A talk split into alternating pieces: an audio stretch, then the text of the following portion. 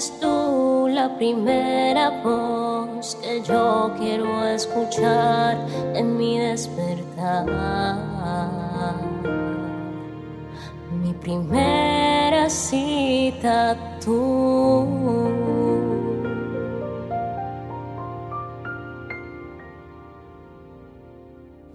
Porque mi primer encuentro es contigo, Espíritu Santo. Ha sido maravillosa la experiencia de esta semana y qué bonito seguir teniendo un corazón dispuesto a declarar con alegría, con gozo, con ánimo, que este 2024 será de mucha bendición y será de crecimiento espiritual para ti.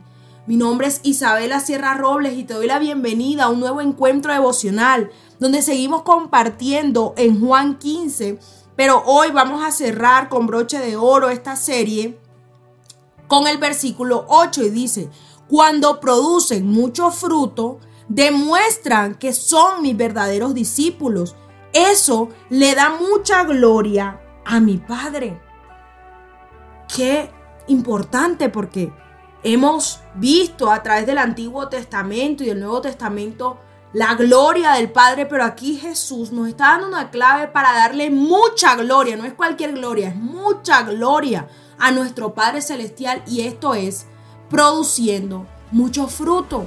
Hemos meditado a través de esta semana que para poder dar fruto, primero tenemos que permanecer pegados a la vid verdadera que es Jesucristo.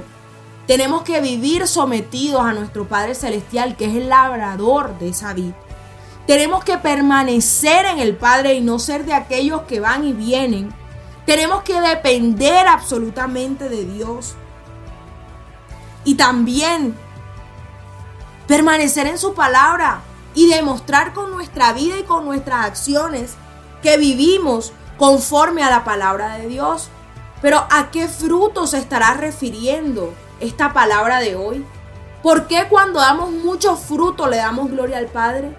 Primero, tenemos que referirnos a los frutos del Espíritu Santo que habitan en nosotros y a veces no están manifiestos en nosotros. Recuerdo que los frutos del Espíritu Santo están en Gálatas 5, pero te los voy a recordar en esta mañana y es que la paz, el amor, el gozo, la benignidad, la templanza, la mansedumbre son frutos del Espíritu Santo que tienen que estar en nuestra vida, pero muchas veces no están completos. A veces no tenemos paz, a veces no tenemos gozo, a veces no tenemos amor y eso es lo que Dios quiere con esta palabra, que esos frutos estén en ti. ¿De qué otra manera podemos dar fruto? Predicando la palabra, orando por otros, siendo generosos, es decir, siendo imitadores de Cristo, nosotros vamos a dar fruto. Vamos a producir mucho fruto. ¿Y qué va a pasar? Le vamos a dar mucha gloria, no cualquier gloria, mucha gloria al Padre. Así que esa va a ser nuestra declaración de esta mañana, porque cuando hay fruto, Dios es glorificado pues Él envió el sol, la lluvia, nutrió, cuidó la planta. Y el momento de gloria para el Señor es cuando ya hay cosecha en tu vida y puede decir el Señor, oye, esta persona ha permanecido en mí, ha permanecido pegado de mí, recibiendo los nutrientes, recibiendo el sol, recibiendo la lluvia. Y ya llegó el momento de la cosecha, llegó el momento de recibir esos frutos, de recoger esos frutos. Y Él es quien produjo la cosecha.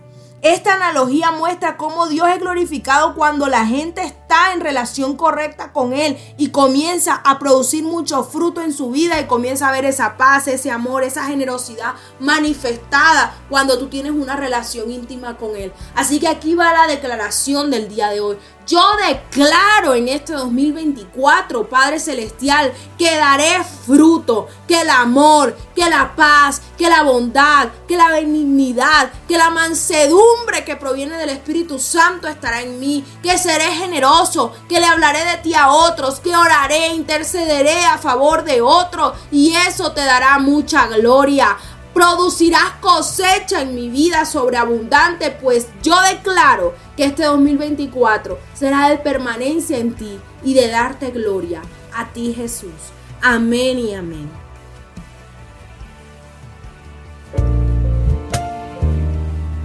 Al compartir este audio, la palabra de Dios tocará más y más corazones. Recuerda seguirnos en nuestro canal de YouTube Hablemos de lo cotidiano en Instagram y Facebook como Isabela Sierra Robles.